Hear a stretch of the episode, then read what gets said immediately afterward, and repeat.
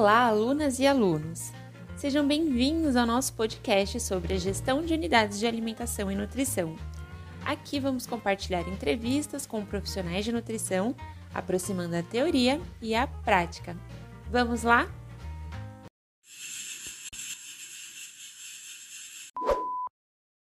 Hoje a gente vai fazer entrevista com a Camila, que é uma nutricionista bastante experiente na área de gestão de unidades de alimentação e nutrição. E então uh, vou fazer algumas perguntas para você, tá, Camila? E aí você vai respondendo conforme a sua experiência, tá? Primeiro agradecer a sua participação aqui. Espero que seja muito enriquecedora, que os alunos aproveitem bastante. Então, muito obrigada. Camila, queria que você começasse contando um pouquinho de você, né, e da sua experiência na área de gestão em unidades de alimentação e nutrição, por favor.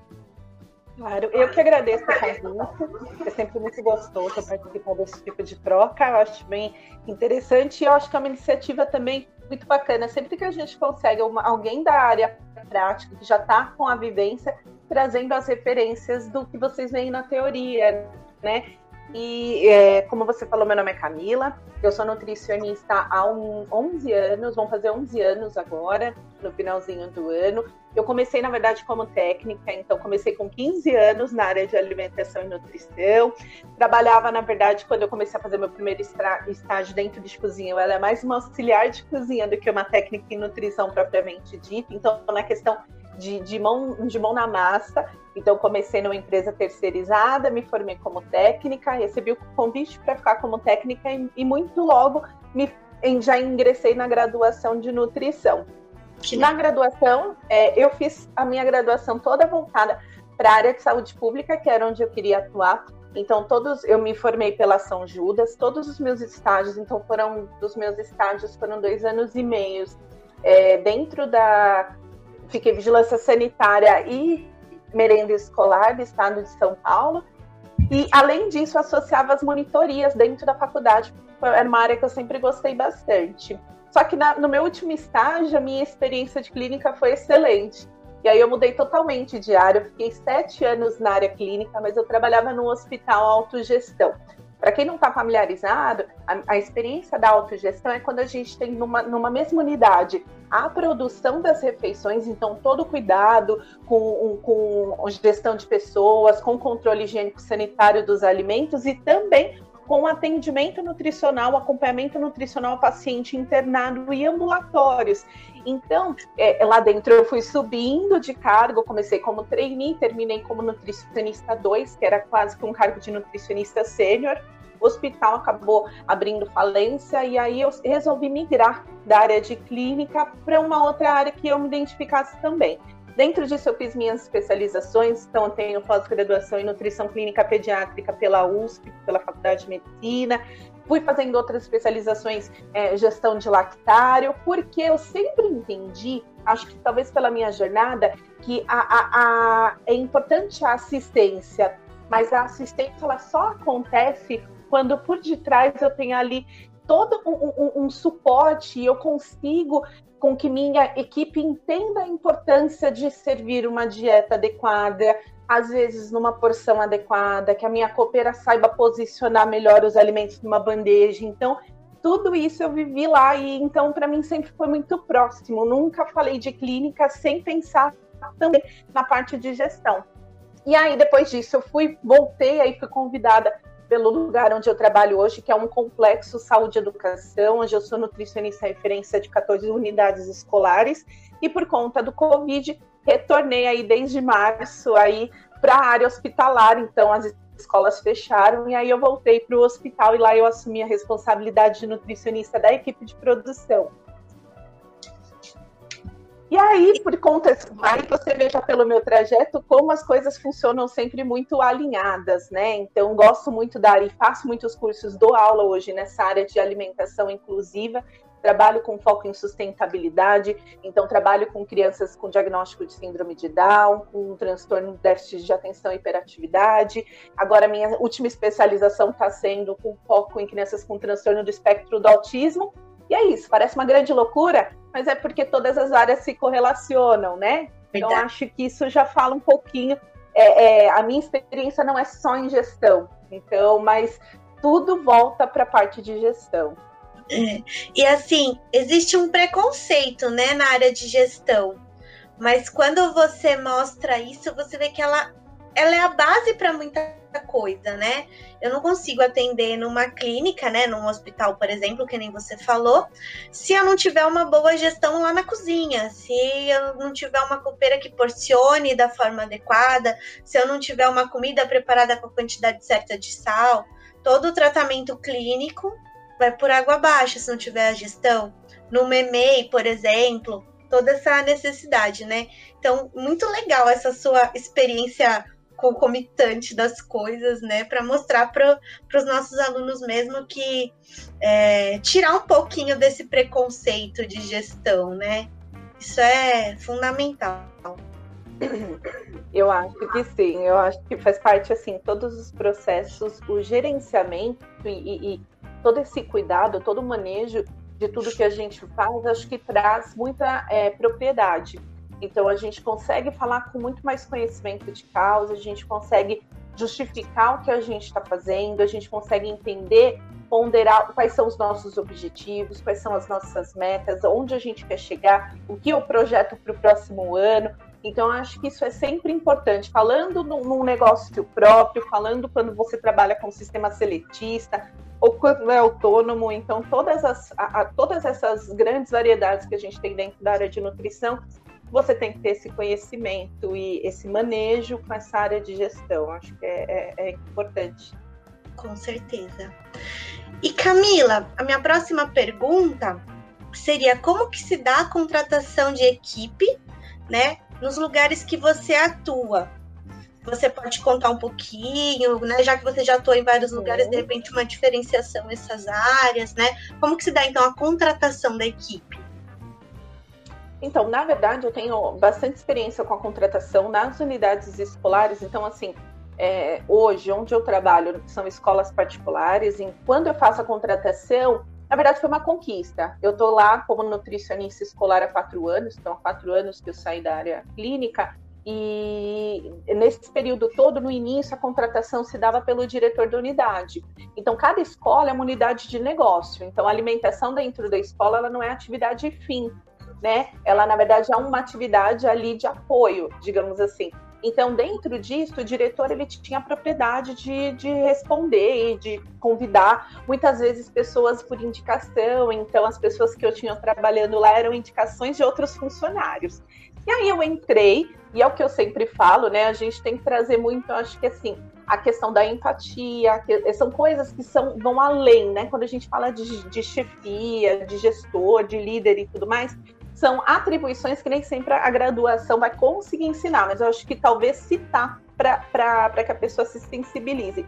Então eu comecei a perceber como funcionava e eu comecei a achar estranho porque que o nutricionista não se envolvia na contratação porque até então nós tínhamos mais duas colegas, por que, a gente não se envolvia nesse processo de contratação?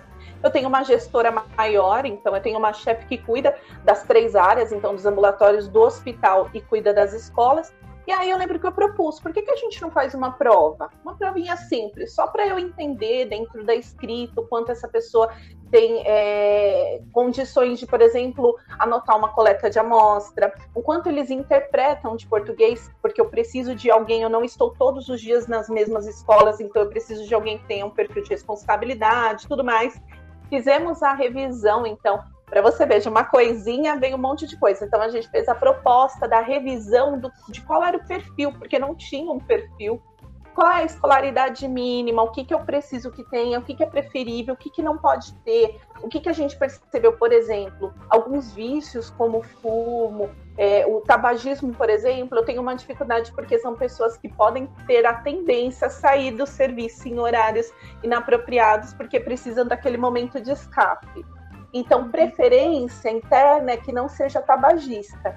Então, nós traçamos ali algum um, um perfil, fizemos a, exato, fizemos a prova, a gente criou uma provinha teórica com as informações que precisam. Trouxe muito também na minha vivência de clínica. A gente sempre coloca assim algumas questões do tipo, o que você faria caso uma criança com alergia consumisse um alimento errado, um alimento que não podia consumir? Então, uma criança que não pode leite come pão de queijo. Qual a sua atitude? Então, para testar o manejo, então é para testar mesmo o subjetivo. E aí, hum. depois de seis meses, a gente se estruturou também para uma, uma provinha prática.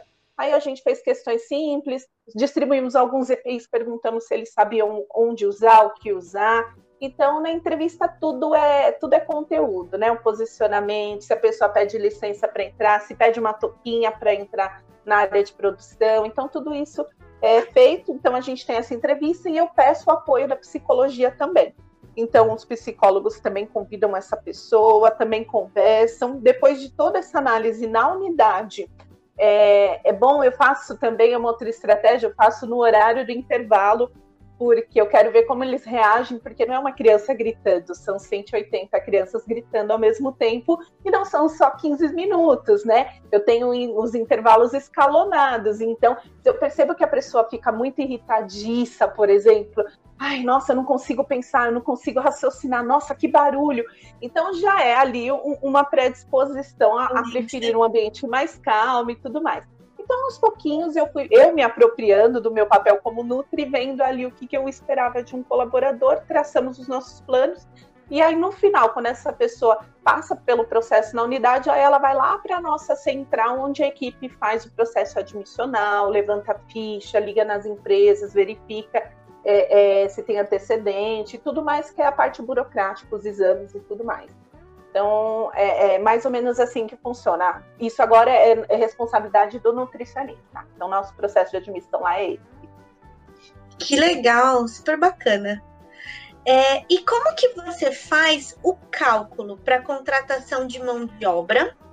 Uhum. E quanto que ele representa ou impacta no seu serviço, tanto de custo quanto rotina, escala dentro da unidade?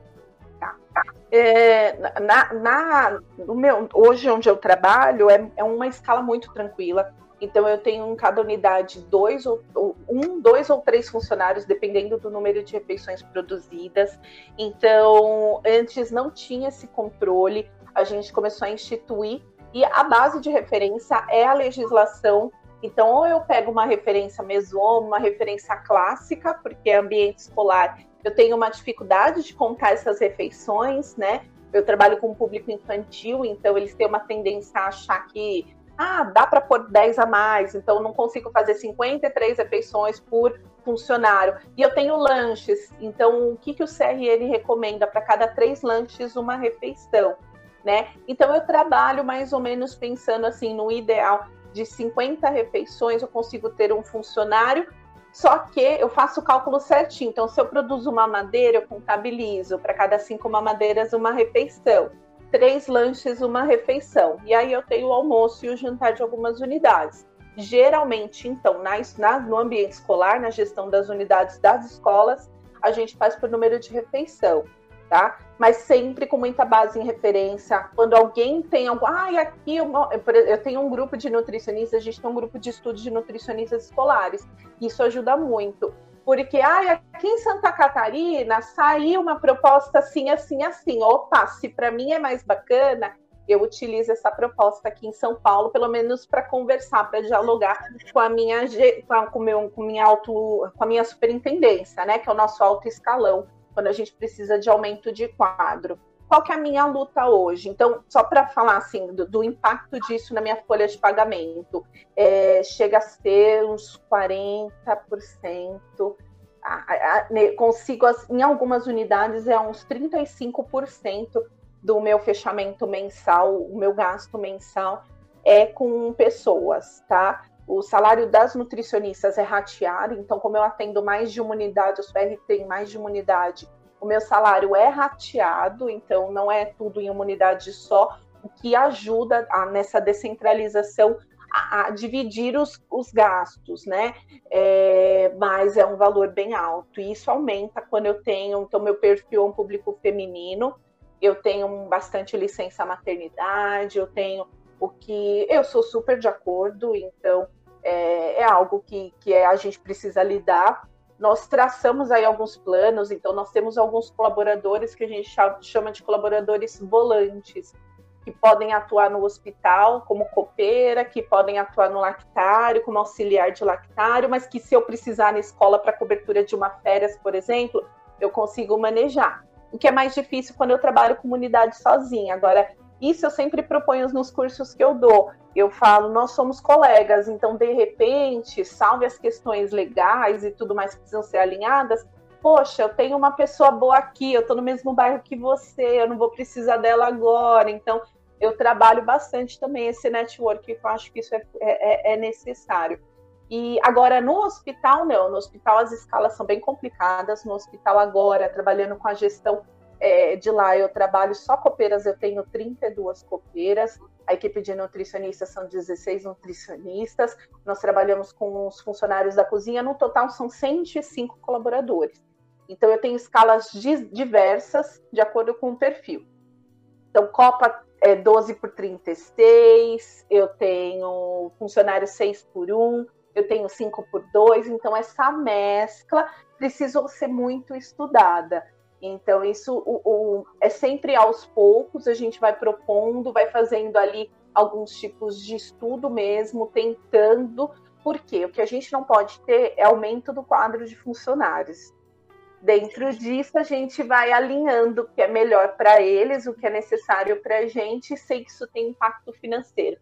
No hospital, a gestão de pessoas é, é, é bem, é bem importante, porque eu gasto bastante funcionários, porque é um número maior, né? Então eu tenho muito afastamento, eu tenho muita licença, eu tenho férias, então isso impacta bastante. Aí eu acho que chega também em torno de 40% dos gastos. Esse valor que você fala de 40%, você está embutindo salário, imposto, é, todos esses essas conformidades da lei já estão embutidas nesses 40%. Todos, todos, todos. Eu penso em todos os encargos necessários. Por isso que eu te falei, cada mês é uma coisa. Então a gente tem final de ano, exatamente, tem um impacto maior, mas uma média, isso eles passam para a gente anualmente, gira em torno de 40, 40 e pouco por cento. Entendi. Tá. É... Aí você já falou um pouco, né, do nutricionista na contratação. Uh, então, a minha próxima pergunta, já que você falou aí dos seus treinamentos, né, dessas, dessa sua, o treinamento da equipe mesmo, queria que você falasse um pouco mais, então, da importância desses treinamentos, já que você falou que um consegue exercer a função em um outro lugar, né, uhum. uma pincelada, mas é, o que, que você considera como importância desses treinamentos, além disso, do seu funcionário conseguir atuar em outras áreas? É, na verdade, assim, é fundamental que a gente tenha uma equipe que tenha a mesma visão, que seja bem alinhada.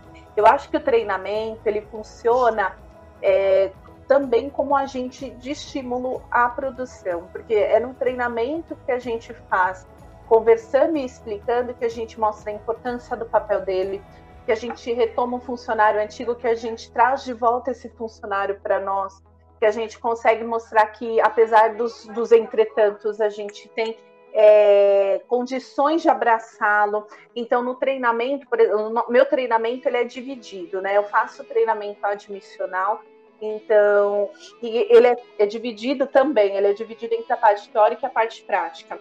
Então, o admissional ele vai ter um momento comigo que eu vou apresentar as áreas, que eu vou mostrar quem é quem, que eu vou introduzi-lo nos ambientes ele vai dentro disso percebendo já a dinâmica de funcionamento. E aí eu convido um colaborador que seja, que tenha um perfil bacana, que tenha um perfil que represente o que a gente espera de um funcionário e peço para que ele é, é, é, participe ali a parte, a parte prática, então que ele demonstre na prática. Eu só acho que eu sempre faço um adendo porque a gente precisa estar de olho, porque as pessoas são falhas. Então, às vezes, no momento desse treinamento, o nutricionista, às vezes não, a gente quase nunca tem tempo para acompanhar tudo isso, mas é importante que por amostragem a gente tenha esse, essa visão. Ah, hoje eu vou perguntar se ele já pegou essa rotina. Amanhã eu vou pedir para ele me mostrar tal rotina. Então, a gente também tem que partilhar dessa responsabilidade de treinamento prático. E aí eu vou fazendo, e eu nem chamo de treinamento, eu chamo de oficinas, né? E aí, na área da escola, por exemplo, eu percebi que elas precisavam estar voltadas, eles, né, que agora nós, nós temos um homem na equipe, eles precisavam estar voltados para a parte prática, para gastronomia. Por quê? Porque eles tinham a, a cultura de que ah, é comidinha de vó, é comidinha de casa. Então, quando eu comecei a querer instituir receituário padrão, não dava certo, cada lugar queria fazer de uma forma. Então, é bacana? Cada um fazer de uma forma, mas para os controles que eu precisava, era muito difícil. Então, o que, que a gente achou melhor? Vamos criar então uma estratégia de uma oficina de gastronomia, criamos um curso muito legal. A gente colocou hortinhas nas unidades, onde o próprio temperinho que os alunos plantam já serviam para nosso uso. Então, isso foi trazendo uma sensibilização, um envolvimento da, da comunidade. E aí, a oficina de gastronomia foi só a cerejinha no bolo com certificado, com coffee. Então eu sempre falo, né, os treinamentos, eles são um momento também de confraternização, de trazer uma frase. Lembra daquela aula mais bacana, mais inspiradora que você já teve na vida? Com aquele slide, com aquele desenho que fez tanto sentido, que trouxe tanta referência. Então, será que eles entendem quando eu falo é, de comida de verdade? Ou será que se eu pegar uma aulinha que eu faço com os alunos na sala de educação nutricional e trazer dentro dessa dinâmica um cravinho para ele cheirar e para ele falar quais são as memórias e tudo mais, não é um resgate? Será que eu não preciso usar isso para incentivar o uso do meu sal de ervas, por exemplo, porque eu tive uma certa resistência? Mas isso é sempre o que? O resultado dos olhos atentos. Eu traço para definir quais são os temas do meu treinamento, eu uso os checklists que eu faço, então os meus checklists semanais, onde estão errando. O que, que, tá, o que, que não está rolando na unidade? Ah, não está rolando lavagem de mãos. Por quê? Porque não sabe, ou porque não quer, ou porque não tem tempo, ou porque não tem o produto. Então, eu foco, meu treinamento é muito focal. Eu trabalho com eles exatamente o que eu preciso. E também, assim, mudando a dinâmica, usando de muita criatividade. Tem hora que eu convido um deles para falar, para explicar como que é. Nessa oficina, por exemplo, cada unidade trouxe uma receita. Então elas se sentiram muito assim apropriadas do assunto. Elas estavam aprendendo, mas também estavam ensinando. Isso traz um valor totalmente diferente é, registro, então eu faço meus treinamentos como qualquer auditor, então eu, eu trabalho com auditoria há muito tempo, então que, o que um auditor fiscal da vigilância ele precisa? Ele precisa de um treinamento como evidência, de preferência de seis em seis meses, revisando o manual de boas práticas, procedimentos operacionais padronizados. Então, eu tenho essa sensibilidade de revisar meu conteúdo, de inspecionar se na prática está sendo viável. Então, o treinamento ele é um desfecho, né? Ele é um momento que você integra ali a equipe para relembrar, reconectar algumas questões e para trazer esse colaborador de volta. E para tirar aquelas aparas ali de alguma coisa que possa não estar tá tão bacana. Então, não sei se responde, mas é isso, assim. Os treinamentos não, são feitos, eu acho que eles são feitos dessa forma e, e é que na faculdade a tendência é de aprender tudo muito segmentado mas eu não tenho medo. Então eu pego as atividades ali do que eu uso com as crianças, que dá muito resultado, eu levo para lá. Eu fiz uma aula, por exemplo, com microscópio. Eu uso com os alunos o microscópio no começo do ano para falar de contaminação. E nunca tinha me dado o link de fazer isso com os funcionários. Os, os funcionários, ai, tinta na mão, e, e, apaga a luz, ai, a dinâmica da bexiga. E aí eu falei assim, poxa, vou levar um microscópio. Elas ficaram tão emocionadas, assim, ai, nossa, eu tô me sentindo uma doutora. E foi uma coisa assim tão bacana porque eu aproveitei algo que eu já tinha, só mudei o grupo, né? Então foi muito interessante. E eu acho que são coisinhas assim. A gente ganha quando sai um pouquinho do, do, do, né? padrão, exato, sai da caixinha. E elas lembram até hoje. Isso aí tem uns quatro. Foi quando eu entrei, elas falam até hoje que querem de novo essa daí do microscópio. Acho que uma coisa que é interessante também é que a equipe de cozinha costuma ser uma equipe bem humilde, assim, em relação a conhecimento técnico, né? E cozinha é uma coisa que todo mundo tem em casa, todo mundo faz, mas nem todo mundo faz com a técnica certa. Então, no treinamento, adequar isso e de uma forma que você consiga, com uma linguagem que qualquer um consiga entender, do cara que lava o prato até o chefe da cozinha, né, que é uma pessoa que já está lá mais um tempo, conhece um pouco mais, é, essa, essa didática ela vai fazer total diferença, né? Esse acolhimento, essa humanização da sua própria equipe, né? Não ser só um eu tô aqui, eu tô ensinando, você vai fazer do jeito que eu tô falando, porque eu conheço a técnica e o padrão. Isso é muito legal mesmo, né? É, eu, traz um, uma, uma diferenciação incrível no, na resposta, né? No, no, no retorno, no, né? retorno, no resultado. Né? No, no, resultado, no resultado é. da, da cozinha que a gente tem é outra coisa. Eu acho que assim, também acho que é algo que é muito importante, e, e eu falo, né? Quando eu me formei, me formei super novinha, tinha acabado de completar, não tinha nem completado 20 anos, então com 17 já estava na faculdade, com 20 já estava me formando, e, e, acho que por ser muito novinha, eu queria entrar na cozinha para resolver. O nutricionista ele resolve tudo. Então eu quero entrar para botar em ordem, para fazer casinha de boneca. Tem que ser, porque isso aqui é o reflexo de quem eu sou. E aí, por isso que eu acho que as aulas de psicologia, de sociologia da alimentação, elas são tão importantes e precisam andar muito cruzadas. Sim. Quanto mais autoconhecimento, quanto mais eu me entendo como chefia, quanto mais eu me entendo como referência, como mais eu entendo o papel de cada um, menos eu preciso desapropriar. Porque não é porque ele falhou em uma técnica que todo o conhecimento dele é inválido. E às vezes, sem querer, nessa ânsia de acertar, a gente acaba por desestimular dessa forma. Eu faço os treinamentos também, por exemplo, focais. Eu faço checklist hoje no, no hospital e também na minha prática nas escolas eu faço todos os dias que eu estou, porque cada dia eu estou em uma. No hospital eu faço duas vezes por semana um checklist gigantesco com 150 questões, por exemplo. Mas como que eu faço isso sem que fique pesado? Eles já sabem, eu vou nas áreas, vou conversando, pergunto, tá tudo bem aqui? Vocês estão precisando de alguma coisa? Às vezes é a hora que eles vão me contar de um piso que não tá fe... de um ralo que não está fechando direito e eu não percebi, porque lá eu já contei, eu tenho 23 ralos, então nem sempre todos os dias eu vou ter tempo de olhar todos os ralos. E aí nesse meio tempo, opa, peraí, hoje vamos lava a mão para eu ver. Hoje você está mais tranquilo, lava a mão para eu ver ele vai lavar a mão numa, na tranquilidade. Ó, deixa eu só te dar um toque. A hora que ele tá sozinho na área, ó, deixa eu te dar um toque.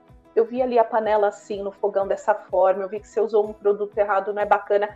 Se acontecer de novo, eu vou ter que pontuar. Então eu coloco que estava inadequado e que eu orientei. Então isso é necessário. É, isso a gente percebe muito quando a gente tem uma chefia é, é, ruim, uma chefia que a gente consiga perceber, no, a gente percebe no outro algumas falhas, né? Ah, seria tão melhor que a minha chefe não me gritasse na frente de todo mundo, ou então seria tão melhor que minha chefe fosse menos omissa e participasse mais. Então, lembrar um pouco disso também, e ao invés de gritar no meio da cozinha, ah, fulano, olha a luva, não esquece, é ter essa sensibilidade de pontualmente também fazer as observações, não esperar um feedback de seis meses para falar que viu há cinco meses, um dia que a fruta caiu no chão, ele pegou e, enfim, usou. Esse tipo de coisa não dá para acontecer também. Então, fala muito. É, é, a chefia é extremamente importante. A forma com que a gente chefia também vai, vai, vai ter influência sobre a resposta, o resultado do grupo, né? Isso também é, é fundamental. Sim. É, Camila, é, hoje, né? Quais são os desafios que você enxerga na gestão de pessoas em uma unidade de alimentação e nutrição? Olha, os desafios gerais, o que eu enxergo na maioria das vezes é a questão da tecnologia. Então, é importante, eu tenho hoje no mercado disponível uma N tecnologias. Eu participo de grupos por curiosidade, assim, de muitos grupos que só fazem gestão de unidades e eles falam, assim, de coisas assim que você fica encantada. Você fala, nossa, é, é, é eu não vou ter mais preocupação. Eu tenho empresas, por exemplo, que já trabalham com hortifruti, já encaminham para você processados, higienizados, sem casca, com corte que você quer, só prontos para ir para a panela. Eu trabalho com marmitas, tem empresas que trabalham com marmitas que são com embalagens é, é, biodegradáveis, livres de bisfenol, por exemplo, com uma tecnologia assim, é o high-tech, só que tudo isso tem um custo. Muito caro. E aí eu acho que o desafio do nutricionista é, é, essa habilidade aí que a gente tem aí da técnica circense, que é, é equilibrar ali mil e um pratos em cima de uma bola, porque justamente isso, como que eu alinho todo o conteúdo científico que eu tenho, é, que cada vez mais rápido. Eu falo, boa sorte, vocês assim estão a mil anos luz. Eu tinha tempo de digerir um artigo antes de sair outro. Agora sim, eu falo, Jesus Cristo, a gente não tem mais tempo de digerir tudo isso. Aí eu tenho conteúdo, eu sei o que eu preciso, eu projeto isso, mas eu tenho um investimento, um custo X que eu preciso é, é, é, talvez sensibilizar ou convencer uma chefia desse impacto ao mesmo tempo, Camila, é, me preocupa muito a questão do, do, do, impacto disso na minha mão de obra, porque menos mão de obra pode ser menos problemas, menos riscos de, é, é, de pessoas entrando na justiça, de menos ações legais trabalhistas, menos férias, mas ao mesmo tempo eu tenho maior impacto nas taxas de desemprego, eu estou tirando mão de obra. Então, enfim, são N questões e eu acho que o nosso desafio é alinhar tudo isso. E talvez, eu acho que o segundo desafio é que a gente mantenha o olhar do primeiro dia. É uma coisa que eu falo. Eu falo em março, é, o mundo de todo mundo virou. O meu, particularmente, foi quando eu saí das escolas e voltei para o ambiente hospitalar que eu achei que eu nunca mais voltaria. É, é, e aí, me, me render a isso. E com meu primeiro olho, aquele olho de nutri é olho de águia mesmo. Você fala, pá, furo na parede, pá, vamos fazer. Ai, não sei o que, vem, pai, dia das mulheres, dia das mães. Você vai, vai, vai. Só que no segundo dia, seu olhar já está mais menos crítico. E aí o tempo vai passando e o que no início para a gente era um absurdo, às vezes começa a passar batido. Então isso também é importante que não se aconteça. Né? É importante que a gente tenha um olhar crítico sempre é, e, e, que a gente consiga ter uma programação, planejamento, um, um, um poder pessoal de, de, de, persistência, uma força, porque água mole em pedra dura tanto bate até que fura. É você ir lá sugerir as mesmas coisas e com palavras diferentes, com argumentos diferentes. Então, acho que esse é um desafio muito grande e por último, o nutricionista ele tem que entender, é, e eu acho que isso foi uma guinada muito grande quando eu percebi que a minha rotina era apagar incêndios. Então, o nutricionista ele é um ser obrigatoriamente pensante em todos os processos. Então, claro, todo mundo tem os seus dias bons, os seus dias ruins, sim. Mas nós, como, enquanto nutricionistas atuantes, principalmente na área de gestão, a gente tem que ter esse sinalzinho de estar o tempo todo conectado em tudo. Então a gente tem que alinhar todos os pensamentos, tem que ter um raciocínio muito rápido e, e, e talvez até reconhecer quando não sabe. E os meus meninos dão muita risada, mas tem hora que eles me perguntam umas coisas e eu falo, pera, não sei. Aí eles dão risada. Ah, bugou, Nutri? Pera aí, buguei, calma. Tô fazendo o cardápio aqui dezembro, ó. Tô aqui, ó, Natal. Você veio me falar da carne de amanhã que já era para ter feito. Calma. Vamos voltar. Então vamos lá. Explica de novo. E aí eu tento com eles traçar as melhores estratégias para resolver os problemas, né? É, e a nossa, a nossa habilidade é essa. Às vezes eu vejo muito colega insatisfeito, o que eu falo, poxa, mas se isso não tiver, não tem razão de ser, a gente está aqui para isso a banana vai vir verde, a fruta vai vir pequena, o ovo vai parecer ovo de codorna, o faturamento não vai dar, você vai ter que incluir alguma outra coisa, você vai ter que mudar um cardápio, porque o cozinheiro de repente deixou queimar um pouquinho mais o arroz e vai ter que jogar fora. Então, assim, você vai ter que lidar, tem que lidar. E essa habilidade, eu acho que quem espera 100% todos os dias, acho que a chance de frustração é muito grande. Eu faço o meu melhor com tudo que eu posso até que eu possa fazer mais. Então, eu acho que isso aí é, é, é, é tranquilizador e, ao mesmo tempo, deixa a gente se mantendo ali no, no norte de, de, de, mentalidade saudável. É uma, uma coisa mais, mais saudável.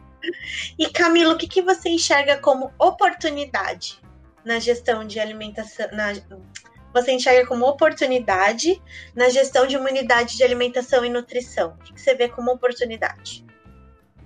Eu acho que é, é, isso que eu falei, essa pessoa que não tem, não tem medo, é a pessoa que se apropria dos conhecimentos. Então, foi-se o tempo em que nutricionista de gestão, e eu senti na pele, ah, você é de produção? Nossa, mas você saiu de clínica? Você foi para escola? mas você foi dar aula para criança, você foi, né? Mas você faz com pedido de compra? Parece que é um demérito. Parece que cai na produção quem não se adequa em outras áreas, o que não é uma verdade. Então eu eu tive, graças a Deus, uma carreira que para mim foi uma carreira de muito sucesso na clínica, tive muito reconhecimento por parte dos pacientes, de quem eu atendia. Trago até hoje pacientes no, de personal, até hoje pacientes daquela época, mas assim, é, não, foi opção. E eu dou aula hoje, por exemplo, de gestão de lactário, dou aula de gestão em escolas, eu falo sobre gestão de pessoas para N áreas. Eu falo de gestão de pessoas para nutricionistas que trabalham com nutricionistas recém-formadas. Então, é, é, falar de gestão é, é, um passo assim, é nosso, é próprio, precisa ser discutido. Então, eu falo de gestão com pessoas que são da área de agronegócio. Eu falo de gestão quando eu falo com meu microempreendedor, quando eu falo com uma empresa que quer ser cadastrada.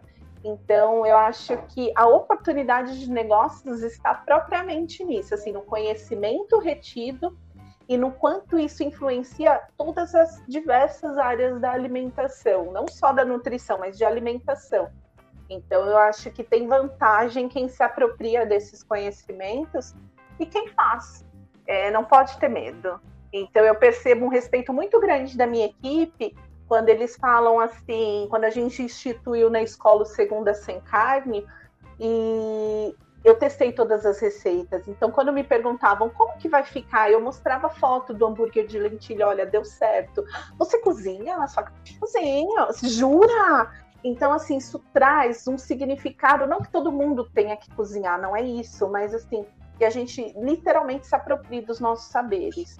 E aí isso faz com que a gente seja referência não só pelo que a gente fala, mas pelo que a gente faz. Então, a oportunidade de negócios está nisso, nesse momento de pandemia, é, é, de, de, de, todos esses cuidados higiênicos sanitários exacerbados, o profissional nutricionista virou referência.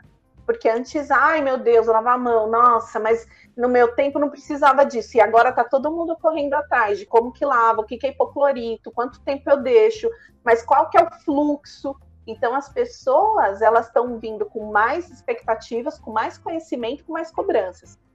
Quem se apropriar disso consegue fazer ali uma, uma rotina de, de, de orientação dentro da casa de uma pessoa e monetizar com isso, consegue cobrar por isso, né? Então, eu acho que é isso. Ah. E Camila, minha última pergunta.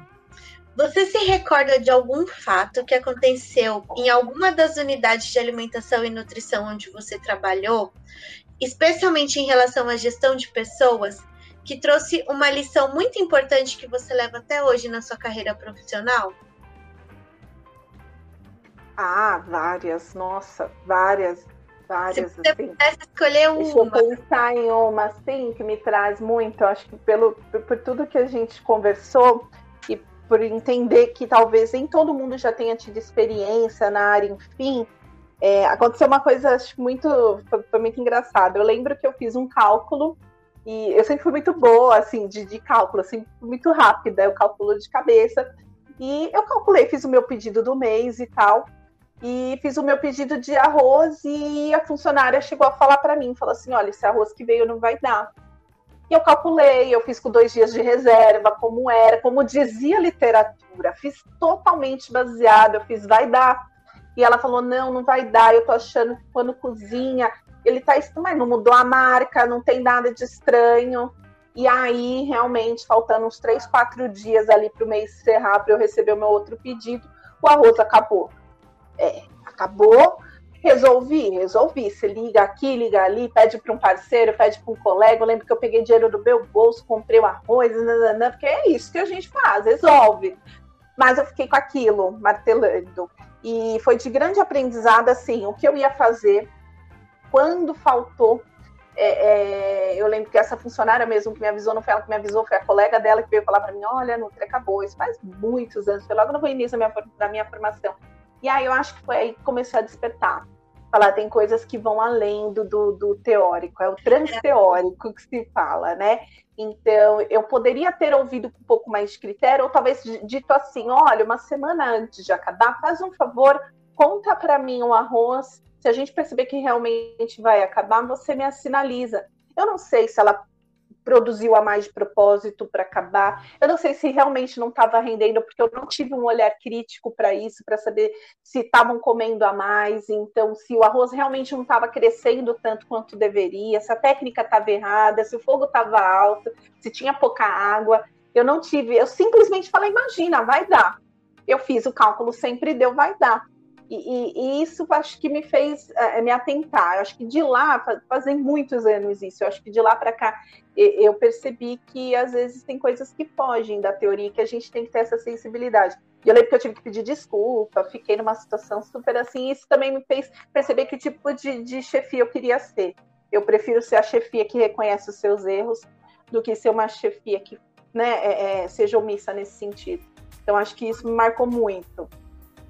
Muito legal. E é, Camila, tem algum, alguma mensagem, alguma coisa que você queira deixar para os nossos alunos? Ai, gente, eu acho que o principal, conversem. Às vezes a colega que está na parede do lado, na empresa, trabalhando na empresa do lado, está passando pelos mesmos problemas que vocês, que nós, e a gente não se conversa. Na área de clínica, nós temos é, é, grupos enormes de estudos de clínica e as nutricionistas compartilham muito. Claro que ainda tem muita questão é, é, de conhecimento, de poder, de status, de, de, ego. E a gente tem que baixar um pouquinho isso. Eu acho que ninguém é menos porque não sabe. Então, criem grupinhos pequenos, conversem com os colegas de vocês. Parece que não, mas as áreas estão todas muito entrelaçadas. Então, não percam esse contato. Conversem, porque os problemas se repetem. Eu falo, as questões sempre são as mesmas e a gente conseguiria se ajudar muito mais. Eu acho que quando tem essa parceria, a gente cresce junto. Eu acho que é muito. É algo que eu sinto ainda um pouquinho, embora eu veja algumas melhoras, eu ainda sinto muita falta. Camila, queria então agradecer muito, muito, muito essa entrevista barra conversa, foi super legal. A sua experiência é incrível dentro de várias áreas, mas especialmente em gestão, assim, muito, muito legal. Seu trabalho é, foi uma amiga que indicou, né, que trabalha com você, te conhece, então sabe a, a, a importância do trabalho que você realiza na, no seu na sua unidade. Então, queria agradecer você topar essa entrevista. Muito obrigada. Espero que levem isso para a vida também. Muito obrigada. Este foi o podcast Gestão One, organizado pela professora Aline Martins de Carvalho e equipe de monitoria das disciplinas Gestão e Negócios em Alimentação e Nutrição e a disciplina integradora, ambas do curso de Nutrição da Faculdade de Saúde Pública da USP.